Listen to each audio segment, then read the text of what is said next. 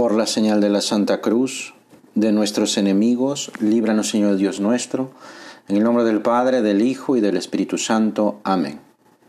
Señor mío y Dios mío, creo firmemente que estás aquí, que me ves, que me oyes.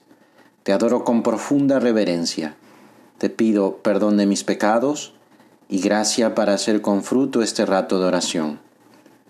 Madre mía Inmaculada, San José, mi Padre y Señor, Ángel de mi guarda, interceded por mí.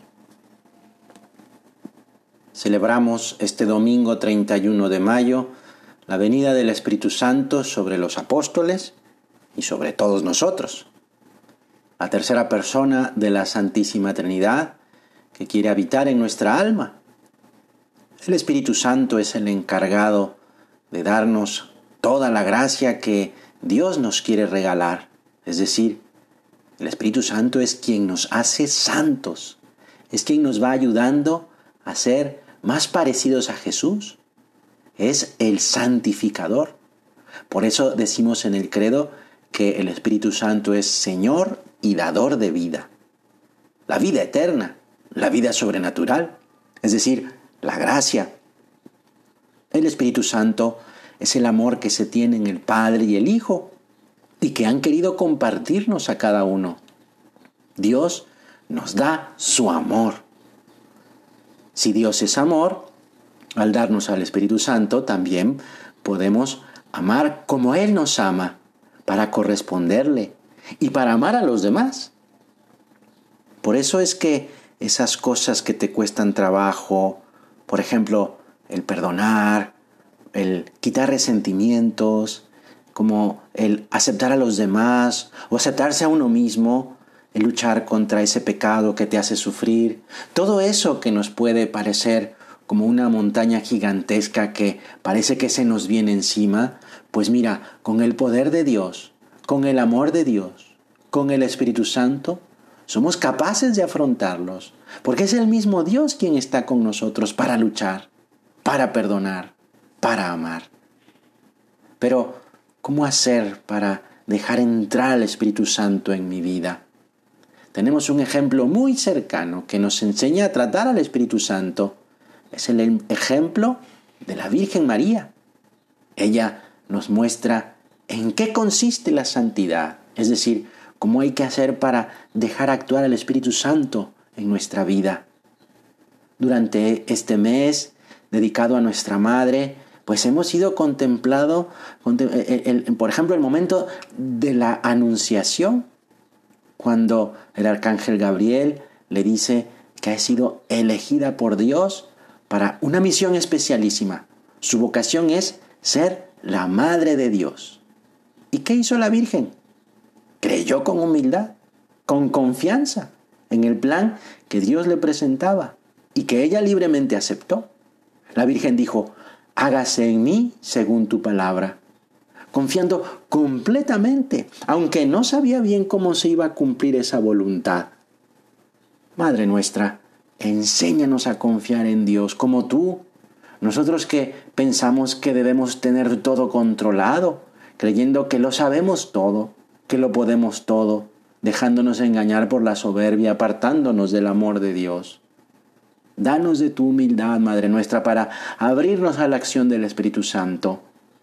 Ven, Espíritu Creador, visita las almas de tus fieles, llena de la divina gracia los corazones que tú mismo has creado. También la Virgen María vivió la virtud de la esperanza durante, por ejemplo, los 30 años de vida oculta de Jesús. La Virgen esperó.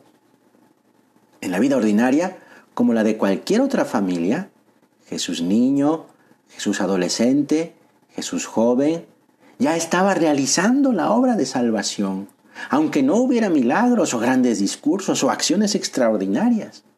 En lo ordinario, ahí la Virgen sabía que estaba cumpliendo el plan de Dios. Por ejemplo, educando y, dando formación humana a Jesús, enseñándole a rezar, a ayudar a las pequeñas tareas en casa, era consciente de que actuaba el Espíritu Santo dando esa ayuda sobrenatural para santificar lo ordinario. Vamos a dar tú y yo ese sentido sobrenatural a lo que hacemos, dejando actuar al Espíritu Santo, por ejemplo, para poder ofrecer esa pequeña mortificación, para hacer bien nuestro trabajo o nuestro estudio, ofreciéndoselo a Dios, porque en lo ordinario, en lo de todos los días, ahí está nuestro camino hacia la santidad. La Virgen es la llena de gracia, es decir, Dios llenó de su amor el corazón y la vida de la Virgen. Tanto amor le dio Dios que la Virgen fue capaz de entregar a su Hijo como víctima por nuestros pecados. El amor hizo que fuera capaz del sacrificio, estando ella presente también ahí en la cruz. ¿Sí? Porque el amor implica el sacrificio, ¿eh? Enséñanos, Virgen María, a saber que donde hay miedo, es más grande el amor de Dios. Donde hay inseguridad, es mayor el poder de Dios. Donde hay oscuridad, también está la luz, la luz del amor del Espíritu Santo. Vamos a hacer propósitos concretos para dejar que viva en nosotros el amor de Dios y poder transmitir ese amor de Dios a nuestra familia. Piensa, ¿qué puedes hacer para hacer más grande tu amor a Dios? Escucha al Espíritu Santo. Él te dirá qué hacer. Por eso, le pedimos, junto con nuestra Madre la Virgen, Espíritu Santo, enciende con tu luz nuestros sentidos, infunde tu amor en nuestros corazones y con tu perpetua ayuda fortalece nuestro frágil cuerpo. Aleja de nosotros al enemigo, danos pronto tu paz, siendo tú mismo nuestro guía, así evitaremos todo lo que nos puede hacer daño.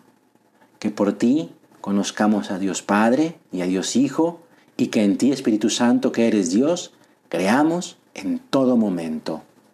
Que así sea. Te doy gracias, Dios mío, por los buenos propósitos, afectos e inspiraciones que me has comunicado en esta meditación. Te pido ayuda para ponerlos por obra. Madre mía Inmaculada, San José mi Padre y Señor, Ángel de mi guarda, interceded por mí.